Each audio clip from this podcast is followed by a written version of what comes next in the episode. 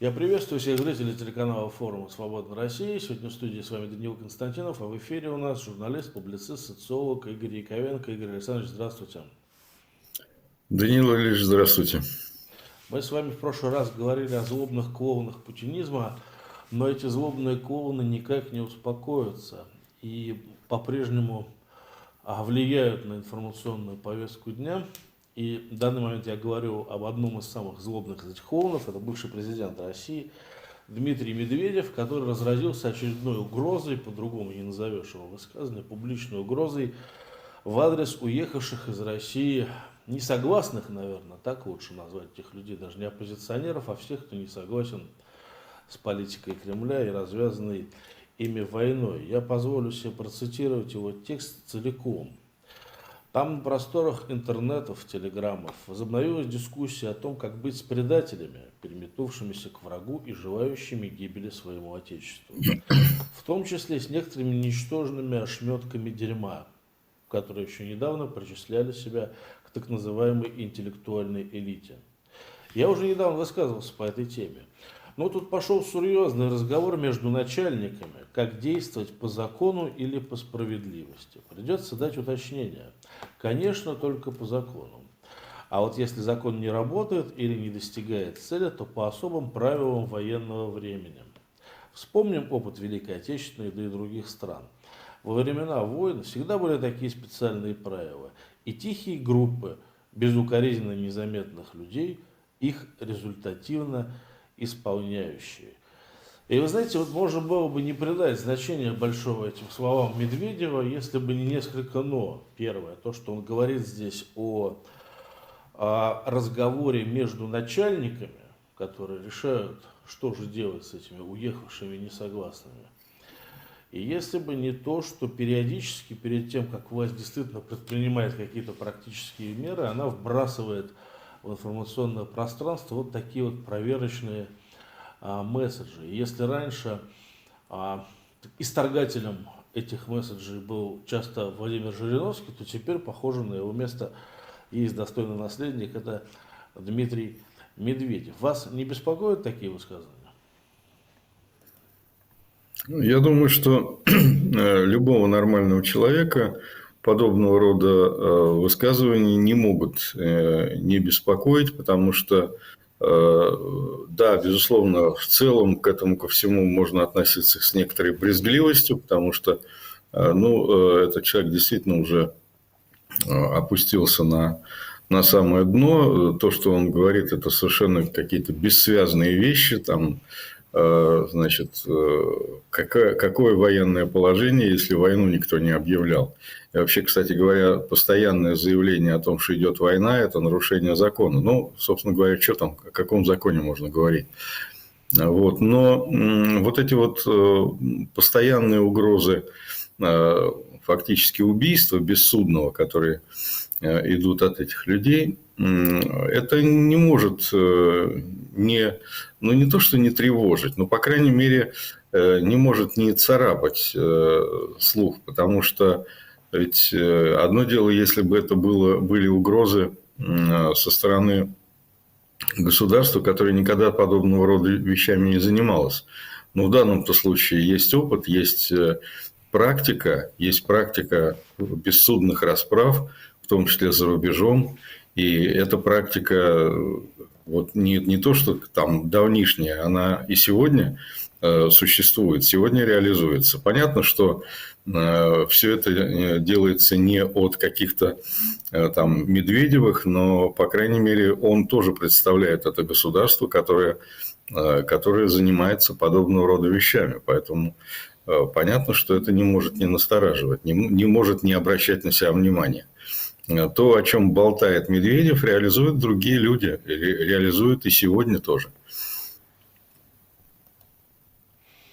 Но вот интересно то, что не все в элите, видимо, согласны, если можно назвать вообще элитой правящую группировку и круги, которые окружают эту правящую группировку.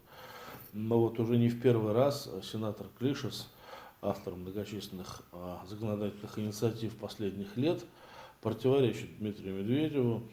И в этот раз он тоже вступил в противоречие с ним, заявив, что а, пока Госдума не приняла закон до военного времени, и они не подписаны президентом, действовать можно только по Конституции и по закону. А еще он призвал не соревноваться с Киевом значит, в деле нарушения прав человека. Можем ли мы сделать вывод из этого, что вот в этих вот властвующих кругах нет консенсуса по, по таким вопросам? Ну, я думаю, что э, консенсуса-то, конечно, нет. Там самый-то главный вопрос заключается в том, что на сегодняшний момент э, нет вот какой-то точки сборки. То есть, на самом деле, э, основной вот человек, который долгое время выполнял такую, такую функцию третейского судьи, а именно Владимир Путин, он сейчас находится явно в очень плохой форме. Мы это видели, когда он там одинокий стоял с трудом с трудом э, удерживая равновесие э, во время вот этого богослужения. Знаменитая, знаменитая эта история, когда, э, значит, в этот раз он просто один уже находился в церкви. Вот, и, значит, вот это вот странное и достаточно беспомощное, бессильное предложение о перемирии, которое тут же было опровергнуто не только украинской стороной, но и самими же подчиненными. Там какой-нибудь Пушилин сказал, что никакого перемирия он не, не будет организовывать. Ну, то есть, так, задумайтесь. Э, верховный главнокомандующий, президент командует Шойгу э, значит, организовать перемирие. Тут же Пушилин говорит, что нет, а мы никакого перемирия организовывать не будем. Э, значит, никакого прекращения стрельбы у нас не будет. Точно так же большое количество всяких турбопатриотов стали возмущаться. То есть, на самом деле, Э, вот это вот э, ощущение, что царь не настоящий, оно присутствует. Я это говорю к тому, что э, верховного, верховного арбитра нет. И поэтому вот это вот разброд и шатание некому прекратить, некому поставить точку над «и» в этих спорах. А фактически наступает время тех людей, которые не говорят, а действуют. Вернее, не только говорят, но и действуют. Таких, как тот же самый Пригожин, например. Вот э, это, как, кстати, такой очень серьезный контраст э, по э, деятельности, в смысле деятельности, в смысле какой-то там эффективности по сравнению с Путиным. В этом смысле это, с моей точки зрения, сейчас создается такой центр притяжения альтернативный. Да уж, альтернативный центр притяжения, что надо, как говорится. Я увидел, что наши зрители пишут, что плохой звук, и да, мы подключили мой микрофон. Спасибо большое, что обратили на это внимание, потому что сами мы не обратили на это внимание. И, кстати, призываю зрителей активнее участвовать в нашей дискуссии, потому что мы хотим внести побольше в наши эфиры элемента интерактива. Поэтому пишите, пожалуйста, ваши вопросы Игорю Александровичу, мы попробуем их задать, если увидим их в ближайшее время.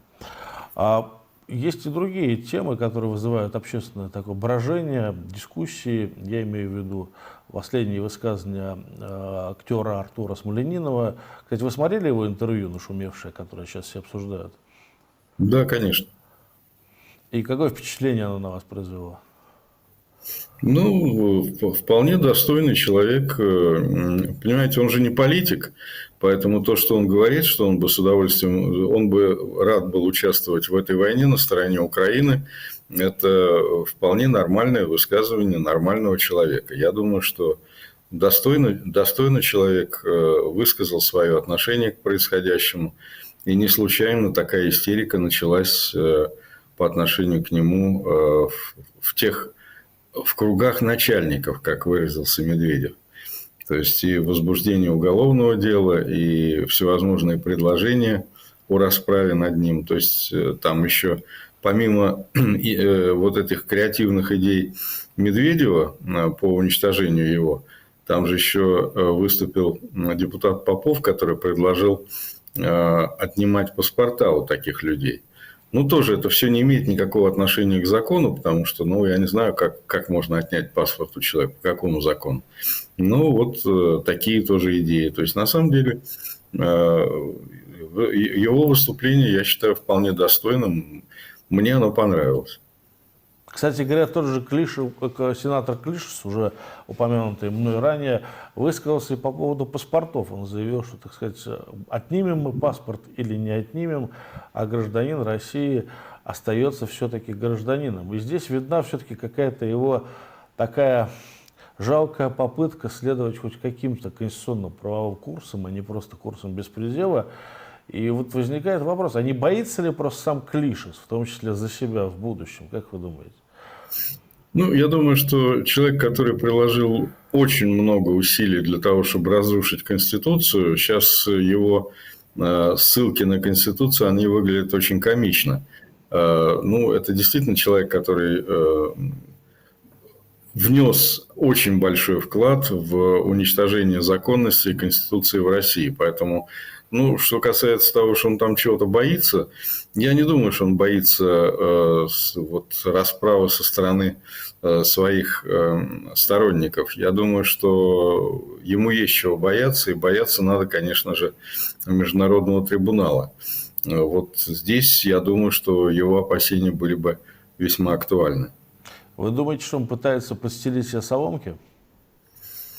Ну, трудно сказать. Э, понимаете, мне кажется, что в условиях, когда э, все больше и больше, понимаете, каждый, каждый из них пытается перевести, э, создать сценарий, при котором э, его потенциал будет востребован. Для Клишеса востребован, востребована ситуация, при, котором, при которой существуют какие-то разговоры о законах, то есть там менять законы, Э, еще раз перекроить Конституцию, внести новые законы и так далее. Вот это вот его. Э, вот в этом он, он на коне. Это тот сценарий, где он может э, проявить себя, где он нужен. Ну, а Медведев предлагает перейти на, так сказать, создать сценарий, где востребованы какие-то таланты там Судоплатова, или, так сказать, э, там, того же самого Пригожина с его кувалдой. То есть это совершенно, кстати, Пригожин тоже э, против Медведева ополчился, там клоуном его назвал и так далее. Вот. Так что вот в этом сценарии, когда э, идет просто, идут просто внесудебные расправы, ну, Клишес не нужен, поэтому он хочет все-таки сохранить какой-то сценарий, при котором действуют какие-то квазизаконы. Так что это просто э, каждый действует в своих интересах. И тем не менее мы видим ситуацию, которая все больше склоняется к тому типу режима, при котором уже не будет никаких квазизаконов. Согласны со мной? Да, ну на самом деле это, собственно говоря, 14, 24 виноват, 24 февраля это э, была запущена такая траектория, потому что э, в условиях, когда идет война, э, в общем-то, там законы какие-то не нужны. Тем более война, которая не объявлена, война по беспределу, что называется. И здесь действительно уже выходит на... Тем более вот в таком варианте, когда идет приватизация армии. То есть все это переводит ситуацию в режим беспредела, в режим, так сказать, когда на сцену выходят вот такие вот э, Пригожины и даже не Кадырова, даже уже, уже следующее поколение упырей. Вот. Э, Причем это же не единственные э, ЧВК вагнеровские, создаются ему альтернативы. На сцену выходят просто прямые уголовники. И здесь, здесь действительно уже ни, ни о каком праве, даже квазиправе речи не идет на сцену выходят вот такие вот, такие вот персонажи. А, и в публичном пространстве все больше и больше э, места вот таким вот э, совершеннейшим упырям. Ну, буквально э, вчера, значит, замечательное заявление генерала Гурулева о том, что, так сказать, если там кто-то против нас, там Франция, если против нас, то надо уничтожить Францию, и, а зачем нам нужна Франция тогда, да, то есть вообще, кто о ней будет плакать? Вот была Франция и нет Франции.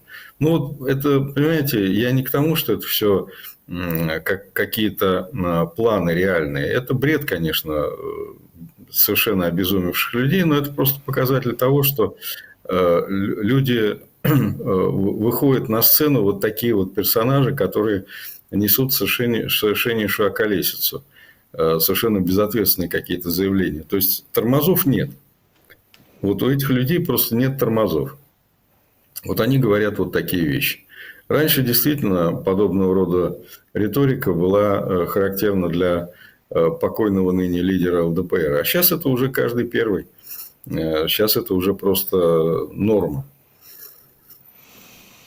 А знаете, что я хотел спросить? Дело в том, что вот вся эта ситуация и с угрозами Медведева, и с кувалдами, бьющими по головам, и с э, многочисленными новыми нормами, пока еще законодательными, но носящими все более репрессивный характер, и с какими-то чудовищными заявлениями разных должностных лиц, и чудовищными действиями не только должностных, но и частных лиц, таких как Пригожин. Вот все это создает ситуацию, которую, мне кажется, вот на нашей памяти – в истории России еще не было, по крайней мере при нас. Потому что мне кажется, что даже позднее советское время все-таки характеризовалось наличием хоть каких-то правовых норм, хоть каких-то а, сдержек, противовесов и вообще элементарных правил поведения. Я не ошибаюсь? Да нет, это абсолютно точно. Э, на самом деле, э, изначально сравнивать путинизм Э, с советской властью довольно, э, довольно опрометчиво и странно, потому что путинизм это, – это фашизм. Э, советская власть фашизмом не была. С самого начала путинизм – это фашизм. Причем фашизм специфический, фашизм с очень сильным уголовным духом, криминальным духом. А, поэтому сравнивать э, путинский режим с советским довольно сложно. Особенно с последним. В последний период, там, после сталинским. Это совершенно разные типы, типы общества, разные типы власти. Э, тут э, сравнение ну, очень-очень рискованное.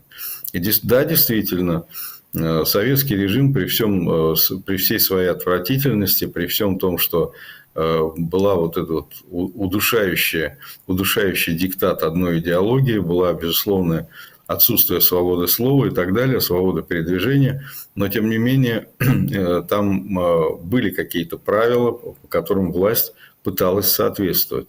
Здесь никаких правил нет. Вообще никаких правил нет. Может быть, все что угодно. Ну и, и прежде всего вот это вот абсолютное абсолютная безответственность и э, уголовщина, и безумие нарастающее, просто вот безумие. Просто, понимаете, вот человек выходит к, к теле, в экран, выходит в телевизор и несет просто совершенно безумные вещи. Ну, такого не было. Безусловно, в, советский, в советском периоде, в Советском Союзе такого не было ну и такое, того, чтобы э, какой-то э, человек э, просто фактически не, не, никто, частное лицо, мог прийти в, тюрьму, в тюрьмы в массовом порядке. Насколько я понимаю, там свыше 20 тысяч человек он уже освободил из тюрьмы, значит, бросил на фронт, и какую-то часть из этих людей он сейчас уже лично просто фактически амнистировал, даровал им свободу, отправил их э, в гражданскую жизнь. Ну, вообще представить себе что-то подобное в Советском Союзе было, конечно, невозможно. Да. да. Скажите, пожалуйста, вот вы наблюдаете внимательно очень за пропагандой, пока не наблюдали раньше, я не знаю, есть ли у вас силы до сих пор это делать, и мы с вами периодически сверяем настроение этой пропаганды. Вот в данный момент каково настроение основных российских пропагандистских ресурсов? Ну, основное настроение – это э, зашкаливающая ненависть и истерика. То есть, э, градус истерики, градус э, злобы, градус ненависти повышается. Я вам привел вот сейчас только э, один пример. Это вот выступление такого телевизионного генерала. Ну, есть такие, их несколько несколько человек, такие телевизионные генералы, которых, э, которые выходят, они, как правило, имеют еще и депутатские мандаты. Ну, не все, есть просто генералы, которые э, выходят в эфир регулярно в качестве военных экспертов. Но вот э, один из телевизионных генералов – это генерал Гурулев. И вот он выступил совершенно безумным безумной риторикой насчет того, что надо, если что, то надо уничтожить Францию, была Франция и нет, и кому от этого станет плохо и так далее. То есть, ну, совершенно безумное существо, которое несет просто просто какой-то э, человеконенавистнический бред. Причем самодовольно, э, э, подрадостное подхрюкивание там, э, Соловьева и других участников этого, э, этого шоу ненависти. Ну, вот подобного рода риторика стала нормой. Она не является чем-то удивительным, никто не ахает, никто, так сказать, не удивляется. Это норма. Э, так что вот э, градус ненависти, казалось бы, по сравнению с предыдущим, куда там расти? Нет, нет, есть куда. Есть куда. Истерика, градус ненависти, э, повышение градуса ненависти – это все очень характерный сегодня тренд в, в пропаганде. А вы говорили некоторое время назад о страхе, который поразил основных пропагандистов, страхе расплаты за то, что они делают. А этот страх сейчас немножко улегся или он все еще прослеживается? Я не могу, я не могу сейчас сказать, потому что я э, вот э, это была ну, так называемая рождественская неделя. Э, не было, я не видел вот этих вот регулярных дневных программ. Вот, я смотрел только воскресные программы последние. Так что вот такой тенденции я не видел сейчас. Посмотрим. Посмотрим, как это будет дальше развиваться. Но я думаю, что вообще, понимаете, этот страх, он не может постоянно проявляться. Потому что, ну, э, опять-таки, э, то, что он присутствует, это очевидно. То, что многие из них понимают, куда все это идет, это тоже очевидно. Но э, то, что каждый раз, выходя в эфир, они будут, так сказать, трястись и демонстрировать свой страх, а на это рассчитывать, конечно, не стоит. Там, э, они стараются, стараются демонстрировать уверенность, стараются демонстрировать э, веру там, в несокрушимую э, армию, в победу и так далее. Выглядит это довольно комично, потому что все, что они говорят, просто противоречит, противоречит действительности, но, ну, что называется, стараются все-таки вселять в свою аудиторию уверенность э, в правильности курса и в, в том, что Россия, так сказать, обязательно победит, и Украина будет уничтожена, Запад тоже будет уничтожен, вот Франции не будет, все будут рады и так далее. То есть, ну вот, вот такого вот рода бред, он доминирует э, в телевизоре. Мы уже сегодня упоминали возбуждение уголовного дела против актера Смоленинова. И эта новость пересекается с другой, я имею в виду объявление в розыск э, мецената и предпринимателя Бориса э, Зимина. Но возникает вопрос, оба этих человека, насколько я понимаю, находятся за пределами Российской Федерации, как и многие другие, в отношении которых возбуждается господин Бастрыкин и его коллеги. А зачем тогда это вообще все делается?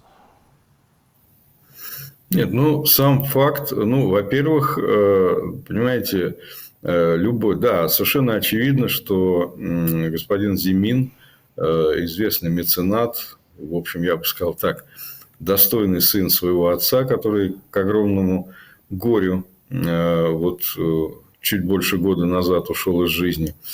Вот. Я думаю, что, конечно, никакой реальной угрозы для Зимина вот это уголовное дело не несет, потому что он находится в Израиле, и никто, естественно, его выдавать оттуда не будет, об этом даже смешно говорить. Но э, сам факт, что возбуждено уголовное дело, он не может совсем э, оставить безразличным. Но в любом случае понятно, что э, это как-то э, заставляет с осторожностью относиться к перемещениям.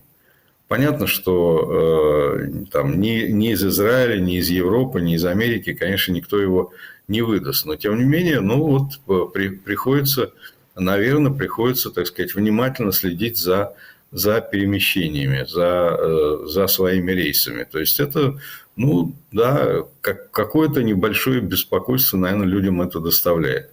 Ну и вообще сам факт, что возбуждено уголовное дело, это ну, э, скорее такое публичное, э, публичное выражение отношения власти к человеку. То есть это в большей степени не попытка его как-то наказать, наказать его руки короткие, это совершенно очевидно, что Зимина, что Смоленинова. У нас под уголовными делами достаточно большое количество российских иммигрантов, ну и, в общем, уже как бы не очень на это даже и внимание обращают. Но это просто как демонстрация отношения к этим, к этим людям российской власти. Вот для этого, наверное, так это и существует. Сегодня Путин а, предложил денонсировать конвенцию об уголовном наказании за коррупцию, и а, возникает закономерный вопрос, зачем это нужно и почему именно сейчас это делается? Я не готов, э, я не знаю, почему это сделается, сделано именно сейчас. Но это совершенно закономерная вещь, потому что действительно, э, так сказать, э, какие-то попытки преследовать за коррупцию представителей российской власти, они могут быть, и отсутствие вот этой конвенции, отсутствие так сказать, э, того, что Россия признает эту конвенцию, это основание для того, чтобы э, не участвовать, не реагировать на возбуждение каких-то дел по коррупции. Так что это, в общем-то, закономерная вещь. Ну, поскольку коррупция является все-таки основой российской экономики и российской власти, то естественно, что, в общем-то, какие-то антикоррупционные действия, они российской власти э, приветствоваться не могут. Так что здесь как раз все закономерно. Ну, немножко так э, получилось, конечно, смешно. Вот. Уж, уж слишком это все откровенно. Но что делать? Приходится соответствовать. Коррупция – это основа российской власти. Поэтому борьба с коррупцией. И Навальный мог э, на себя убедиться, насколько остро реагирует на борьбу, на борьбу с коррупцией власти. И вот сегодняшняя отмена э, этой конвенции – ну, денонсация этой, э, этой конвенции, она, она показатель. Это, это очень, очень хороший показатель, что из себя представляет российская власть. И вот здесь хочется немножко подробнее поговорить о коррупции, потому что сейчас среди оппозиции идет большой спор, спор между группами, которые условно, я подчеркиваю, что условно можно назвать более умеренными, и это в основном сторонники Алексея Навального, и более радикальными там, так, такими как участники форума «Свобода России», другие радикальные группы. А смысл основного спора в том, что а, есть ли вообще необходимость бороться с коррупцией в России в условиях войны, если коррупция как бы ослабляет государство российское, ведущее эту войну. Не лучше ли этой коррупции способствовать или относиться к ней терпимо, или даже использовать ее против этого государства. Вот как вы думаете? Вы знаете, и когда вы начали об, это, об этом разговор, я невольно стал улыбаться, потому что этот спор я э, неоднократно, э, неоднократно, так сказать, присутствовал при этом споре, э, и он мне кажется очень смешным, очень смешным. Э, понимаете, э, я много, много раз слышал упреки в адрес Навального, и его команды, что вот они борются с коррупцией, тем самым они усиливают российское государство. И вот, э, значит, э, ну, в частности, там есть такие э, невероятно комичные персонажи, такие как Бабченко, Муждабаев и так далее. Вот эта компания, которая утверждает, что Навальный своей борьбой с коррупцией усиливает российскую армию, что если бы, так сказать, вот ему ну и так далее, что вот он делает российскую армию более смертоносной и так далее. Это очень смешная история. Почему? Потому что э, можно было бы говорить э, об этом как о э, серьезном, если бы, э, э, так сказать, деятельность Навального реально приводила к уменьшению коррупции. На самом деле, э, э ну, много ли мы видели, видели Э, уголовных процессов и пресечения коррупции по результатам расследования Навального. Ну вот у него было расследование по э, значит, дворцу Путина. И что? Путина посадили в тюрьму, значит, этот дворец, э, значит, его продали и деньги пошли на укрепление российской армии. Да нет, конечно. Вот у него было расследование «Он вам не Димон» по поводу Э, коррумпированных схем, э, которые использовал Медведев. И что, Медведева посадили? Ну, это же смешно, это же нелепое совершенно заявление. Э, антикоррупционная деятельность Навального, ну, давайте точки над «и». Когда Навальный был на свободе, я довольно много э, критиковал его, так сказать, и там у меня тоже были Э, была критика по отношению к политической деятельности Навального, по отношению к его взглядам. Ну, сейчас э, какие могут быть претензии к его взглядам? Что называется, э, сидит в тюрьме, и как в таких случаях политзеки, старые политзеки говорили, правильно сидит. Вот, так что претензий не может быть никаких. Что касается его вот этой вот антикоррупционной деятельности, то цель этой деятельности и э, э, его, э, ее адресат, если можно выразиться, ее бенефициар – это не российское государство, которое, так сказать, никак не реагирует на эту деятельность. Он ни одного рубля в бюджет не, не внес благодаря своим расследованиям. А цель – это воздействие на умы. И вот какое количество молодежи прозрело и стала хуже относиться к российской власти, хуже относиться персонально к Путину, к Медведеву, ко всему этому варью.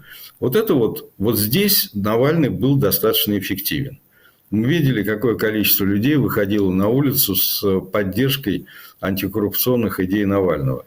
То есть Навальный не пополняет бюджет своей антикоррупционной деятельностью Российской Федерации, а он э, пополняет э, негативные отношения к российской власти, прежде всего у молодежи. Поэтому те люди, которые говорят, что Навальный своей антикоррупционной деятельностью усиливает российскую армию, эти люди либо идиоты, либо провокаторы, либо и то, и другое вместе. Ну, они как бы заходят дальше в своих размышлениях, предполагая, что если бы Навальному удавалось добиваться успеха на ниве борьбы с коррупцией, то, видимо, действительно российская армия была бы сильнее, российское государство мощнее, ну и в целом режим крепче. Ну, я не буду здесь, э, э, так сказать, э, цитировать господина Путина по поводу того, что там, что там, какие признаки у бабушки, у дедушки, значит, и кем была бы бабушка, если бы у него были признаки дедушки. Да, это все, ну, это все настолько нелепо, настолько смешно, что это комментировать неловко. Понимаете? Значит, еще раз, точки над «и» деятельность Навального, который, когда он был на свободе, у меня очень много было претензий много критики, но тем не менее, основная его антикоррупционная деятельность, она никакого отношения не имеет к экономике. Она имеет отношение к мозгам. И она достаточно эффективна. То есть, э, значит, на прочищение мозгов молодежи Навальный оказал большое, большое воздействие. Большее, Э, чем практически любой из э, того, что тогда называлось оппозиция, а по сути дела называлось протестом. Вот. Так что здесь ну, выдумывать какие-то глупости, мне кажется, участвовать вот в даже э, разоблачении этих глупостей уже неловко. Настолько это очевидно. Еще раз говорю, Навальный не, при, не принес в российский бюджет, в российскую казну ни одного рубля. Он воздействовал на умы людей. Это совершенно очевидно. И воздействовал эффективно. Очень многие люди, э, особенно среди молодежи, э, стали более активно участвовать в политике, э, стали привлекаться в политику благодаря тому, что именно Навальный нашел к их душам, к их умам путь, говорил на том языке, который они воспринимают.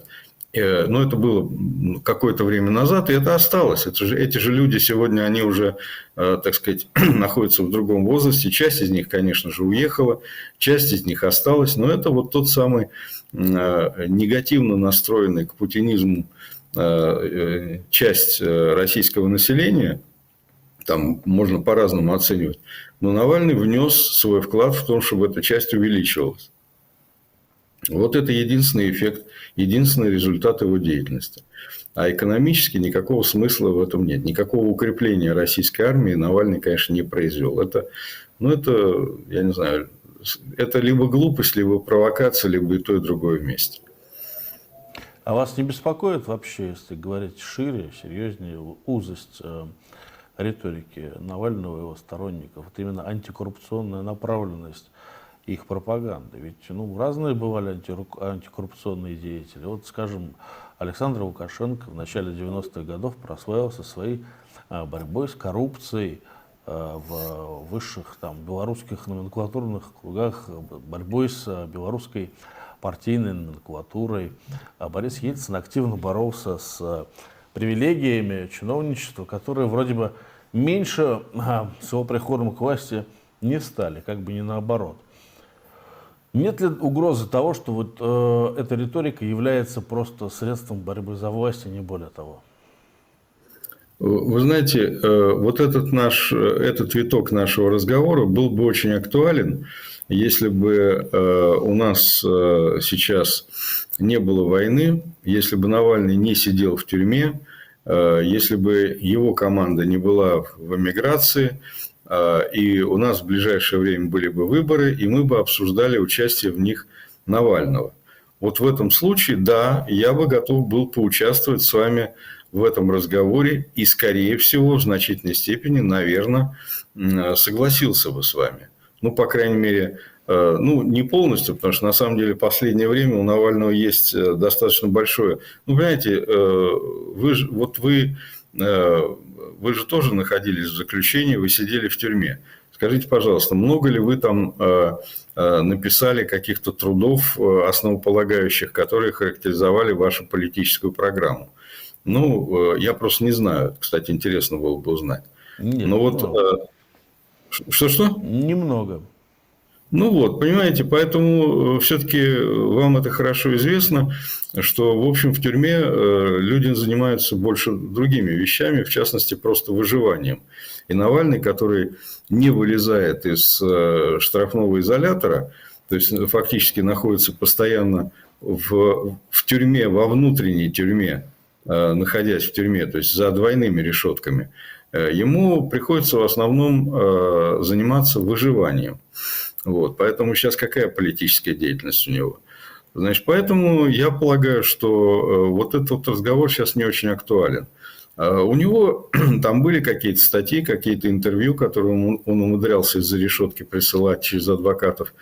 И, в принципе, они несколько расширяли. То есть, там речь шла не только о, так сказать, коррупции, Э, но и о каких-то общих демократических вещах.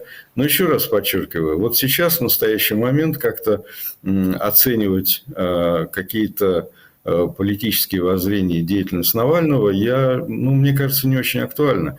Ну и к тому же я, я бы все-таки очень сильно отделял Навального как политика и его команду. Вот в отношении его команды у меня гораздо больше вопросов сейчас, чем к самому Навальному. Навальному какие вопросы? Единственное только пожелание выжить, э, сохранить э, хоть какое-то здоровье и вернуться к своей семье. Это основное пожелание. А вот к его команде, да, там есть очень много вопросов и не, не очень, э, не, не, довольно нелицеприятных. Поэтому здесь надо разделять. Ну и в целом даже, даже и в этом смысле сейчас. Э, ну, что, что оценивать программу? Мы что, на выборы собираемся с вами?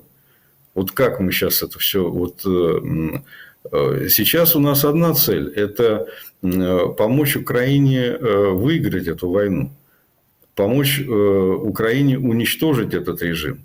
Вот это основная цель. Помочь украинцам э, найти свое место вот в, этом, в этой борьбе э, добра со злом. Мне кажется, вот это важно.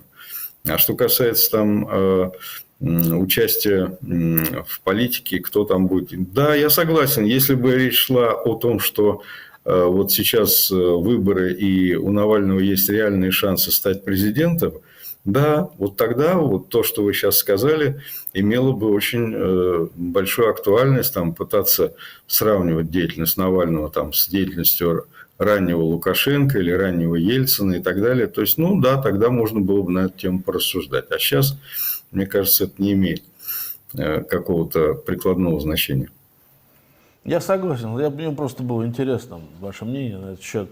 Пишут телезрители, что плохо меня слышно, хуже, чем гостя. Прошу отозваться еще кого-нибудь, чтобы было понятно, так ли это точно, потому что я сам не знаю и не понимаю, насколько хорошо работает звук в эфире. Мне сложно проверить. Ну и к нашим техническим сотрудникам просьба тоже посмотреть, насколько хороший звук. Также пишут, что ведущему надо лечить гайморит, у него хрип. Ну, да, гайморита у меня нет, а вот, так сказать, с носоглоткой есть некоторые проблемы, особенно зимой, будем, будем стараться. А еще касательно Навального. А, сегодня стало известно, что Новый год Навальный провел все-таки опять в ШИЗО, куда он был направлен за то, что а, помылся на полчаса раньше положенного по правилам распорядка времени.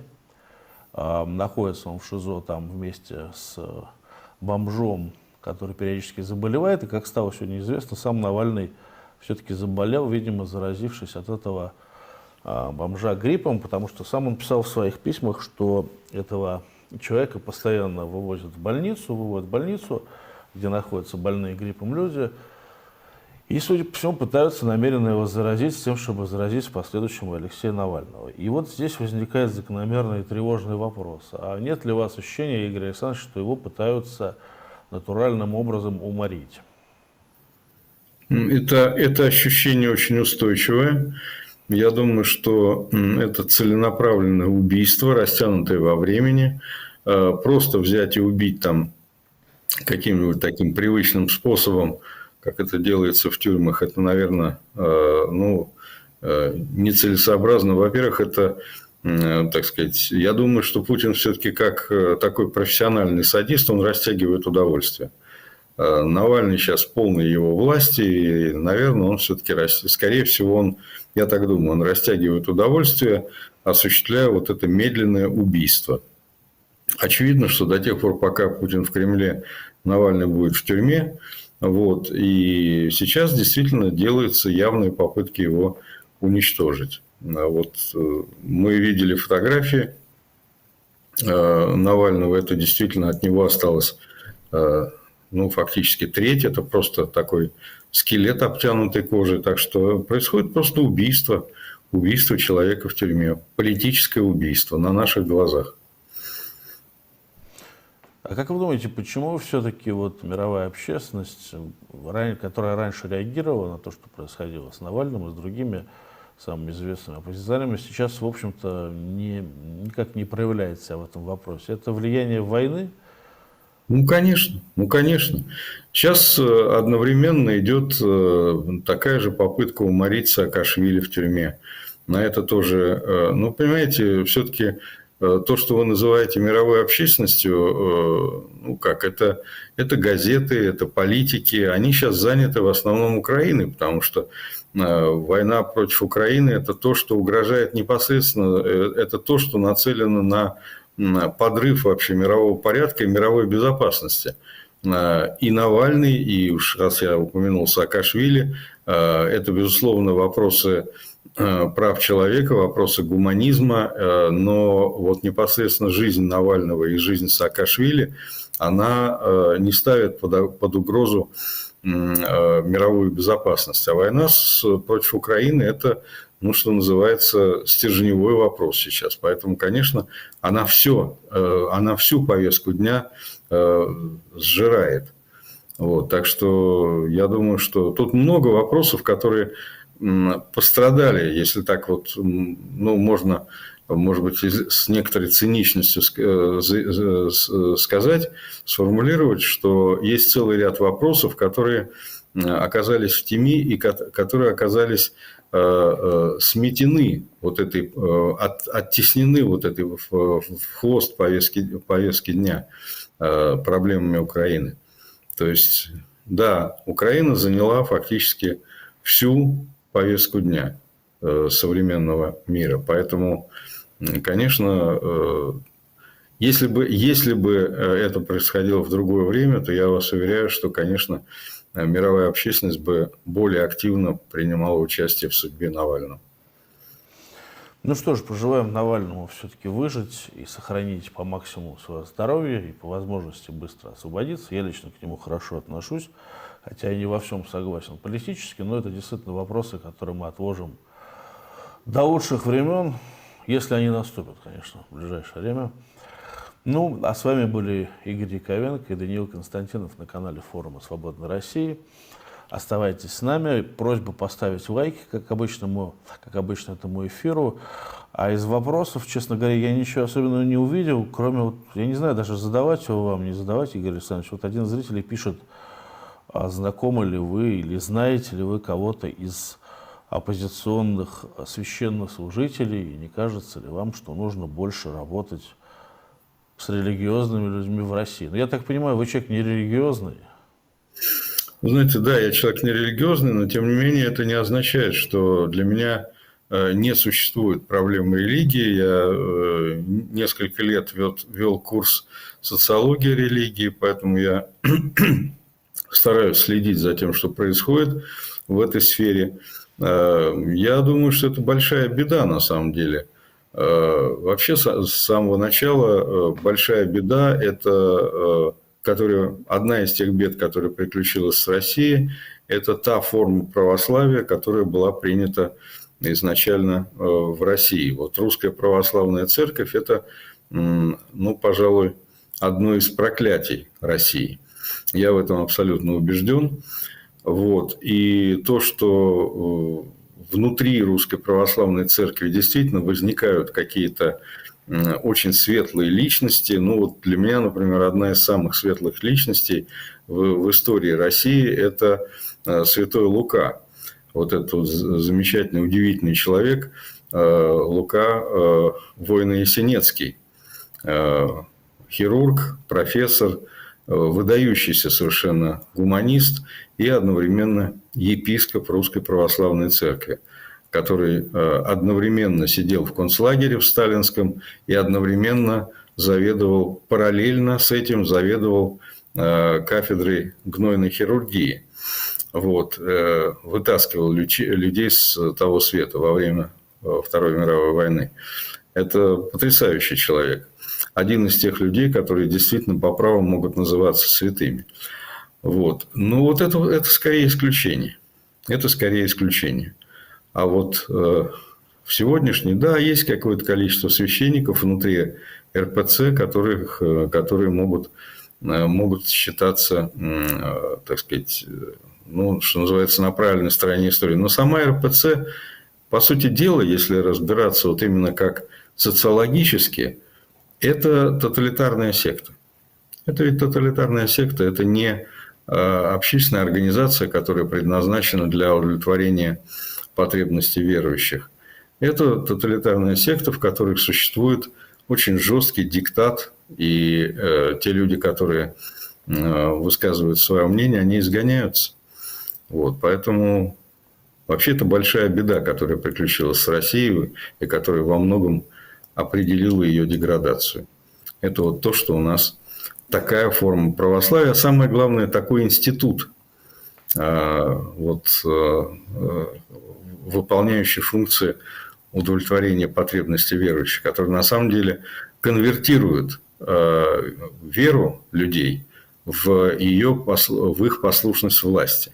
Вот ведь главное, что ведь Гундяев, который стоит во главе РПЦ, он с самого начала поддержал эту войну и всеми силами ее разжигает. Вот ведь парадокс. Ну, а исторически я просто не могу уже не задать этот вопрос, потому что мне интересно стало.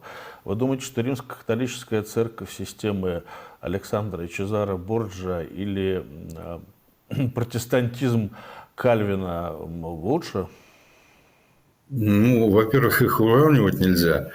Значит, римская католическая церковь даже в самые свои отвратительные э, периоды, в самые отвратительные периоды, Э, конечно же, была, э, так сказать, лучше, чем э, РПЦ. Хотя бы в том смысле, что, да, на, в жизни Римской католической церкви были ужасные, ужасные какие-то страницы, но изначально, вот именно как политическое явление, она все-таки создавала определенный плюрализм. То есть там было разделение Э, значит, э, между э, духовной и светской властью, она уравновешивала. И мы, это, это нельзя сбрасывать со счетов. В РПЦ всегда в основе было, ну, особенно после того, как Петр I сломал хребет, а РПЦ отменил патриаршество, фактически РПЦ превратилась в такую небольшую бюрократическую структуру при власти, которая обслуживала власть изначально и которая уничтожала автономную личность. Вот все, все эти концепции, так сказать, симфонии э, с властью, э, значит, э, и так далее. Это все, в общем, на уничтожение автономной личности. Что же касается протестантизма, то протестантизм был громадным шагом вперед. Вот, ну, давайте сделаем очень простой, простой эксперимент. Назовите мне, пожалуйста, хотя бы одну успешную православную страну. Не надо брать Грецию, потому что Грецию вытаскивали всем Евросоюзом ну, хоть одну успешную э, страну, в основе культуры которой лежит православие. Ну, вот просто попробуйте э, найти на карте такую страну. Ну, на Болгарию самом деле... вы считаете недостаточно успешной? Конечно, нет. Конечно, нет. Болгария, как, ну, слушайте, Болгария э, на, на сегодня, ну, скажем так, и Болгария, и Румыния – это одна из, одни из самых. Сейчас они вытаскиваются. Сейчас они, благодаря тому, что э, они вошли в Евросоюз, они, э, что называется, сели в хвостовой вагон того поезда, который идет к прогрессу. Э, безусловно, э, им повезло, но в принципе с самого начала, ну давайте ну, сравните, пожалуйста, э, Болгарию, скажем, с Германией или Болгарию с Великобританией. Это те страны, или Болгарию с Финляндией, например. Это те страны, в основе культуры которых изначально лежали другие ветви, ветви христианства. Другие ветви христианства, понимаете? То есть э, в основе Германии изначально все-таки лежал протестантизм. Да, сейчас там католиков больше, чем протестантов, но в основе все-таки лежал протестантизм. Точно, точно так же Великобритания. Ну, есть достаточно большое количество компаративистских исследований, которые просто показывают, что если взять э, всю совокупность тех стран, в основе которых лежит, в основе культуры, которой изначально лежит э, протестантизм, взять другую совокупность стран, в основе культуры которых лежит э, э, католичество, и третий слой – это православие, то мы увидим, что э, экономическая успешность и уровень свобод, они четко разделяются. Значит, те страны, которые изначально были основаны на протестантизме, они, так сказать, занимают верхние строчки. Верхние строчки. Дальше располагаются католические страны и в самом низу православные. Ну, мне кажется, это достаточно убедительное доказательство даже по факту, что такое православие в истории этих стран. Это, ну, ну Про мусульманские страны я тогда боюсь вас спрашивать просто. А не надо бояться, не надо бояться. Дело в том, что мусульманство, э, значит, ислам – это молодая религия, и были в истории, да, безусловно, сейчас в целом это ну, я не буду брать там отдельные какие-то примеры успеха, которые связаны просто с нефтью, нефтью прежде всего. Но э, были периоды в, в истории э, ислама, когда ислам э, и, и страны мусульманские оказывались более прогрессивными, э, значит, чем, э, чем страны христианские. Например, э, там период э, там, 820-е годы, э, это когда аббасиды, э, значит, вот это знаменитое э, переводческое движение, когда именно через исламские страны, э, мусульманские страны вернулась, вернулась античность в Европу. То есть это, это переводческое движение, когда именно благодаря исламу, исламским странам, арабским странам, вот все это великое наследие античности, Рима, Греции, оно э, избежало разрушения, потому что именно тогда темное средневековье, э, европейское, христианское средневековье разрушало античные памятники, уничтожало их, а ислам их вернул, э, так сказать, к жизни, сохранил, и в дальнейшем вот именно через арабские переводы вот это э, великое наследие античности стало топливом для, э, для реформации, для, для возрождения. Реформация здесь ни к чему для Возрождения. Эпоха Возрождения, она началась прежде всего с возвращения античности через ислам. Вот так история выглядит, понимаете? Поэтому ну, а сегодня, э, если брать, э, э, так сказать, момент возникновения ислама, который на 7, на 7 столетий моложе, чем христианство, то мы отсчитайте 7 столетий сегодняшних, где, где, где, находится, где находилось бы христианство 700 лет назад. Посчитайте. И что было в христианской Европе 700 лет назад? Какие были костры, каких ведьм там сжигали и так далее. То есть надо просто понимать, С другой что... стороны, была и православная развитая держава, я имею в виду Восточную Римскую империю, иначе называемую Византией. Нельзя же сказать, что это была совсем не цивилизованная страна или что она Нет, сильно это... уступала Западной Европе. Несомненно, несомненно, несомненно, вы абсолютно правы, вы абсолютно правы.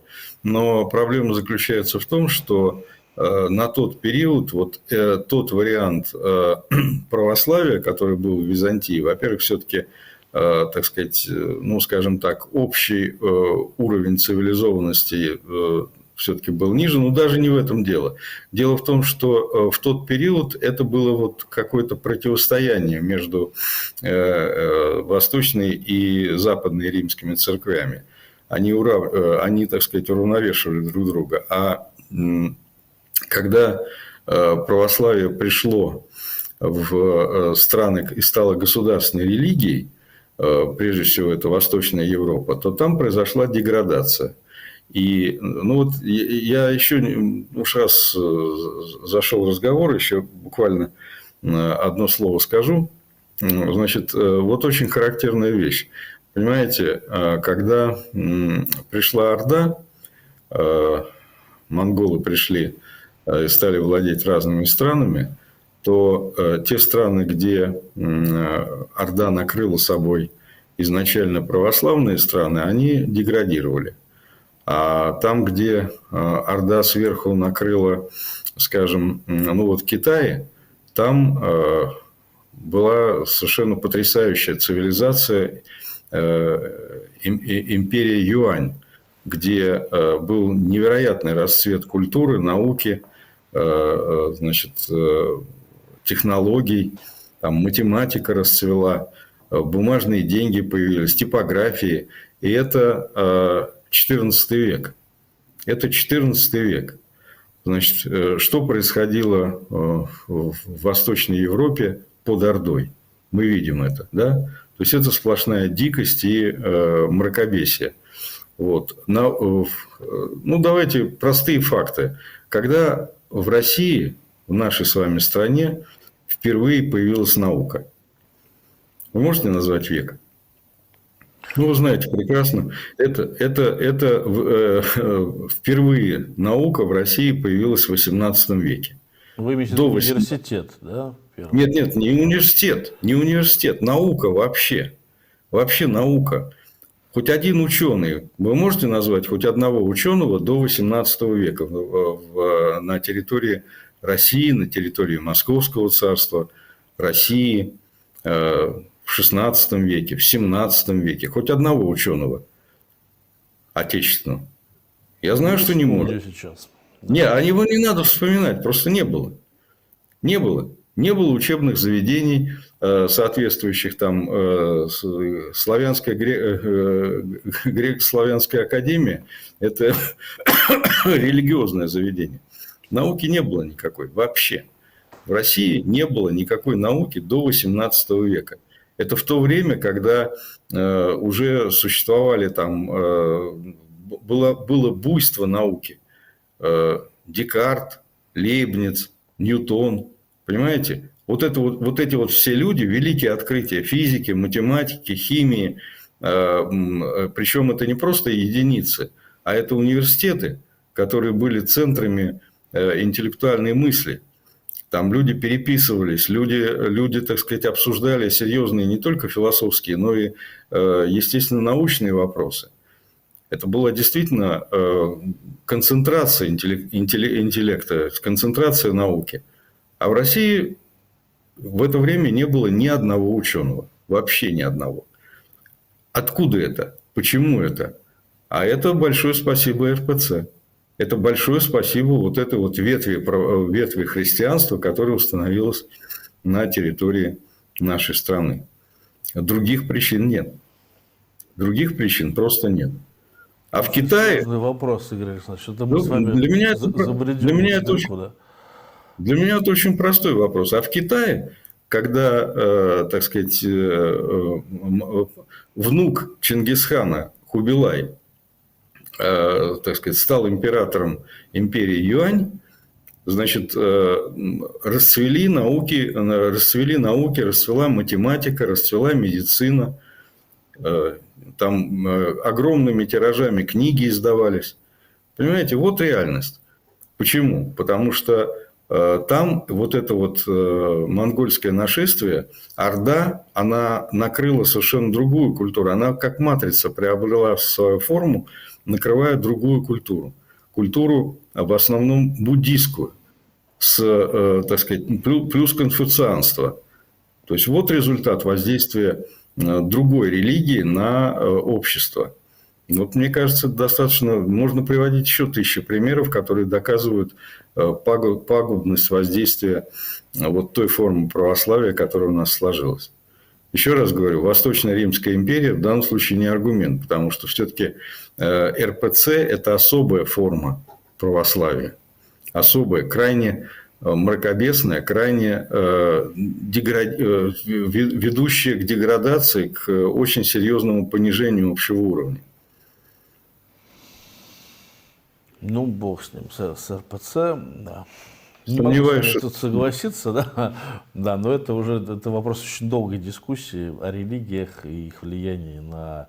Я знаком с этой концепцией, о которой вы говорите, и помню работу и о влиянии протестантизма и протестантской этики на капитализм и многое другое, но полностью согласиться со всем этим я не могу, потому что есть примеры, которые как бы выбиваются из всего этого ряда. Предлагаю как-нибудь отдельно с вами подискутировать на эту тему, если, если кому-то это будет интересно, кроме нас с вами.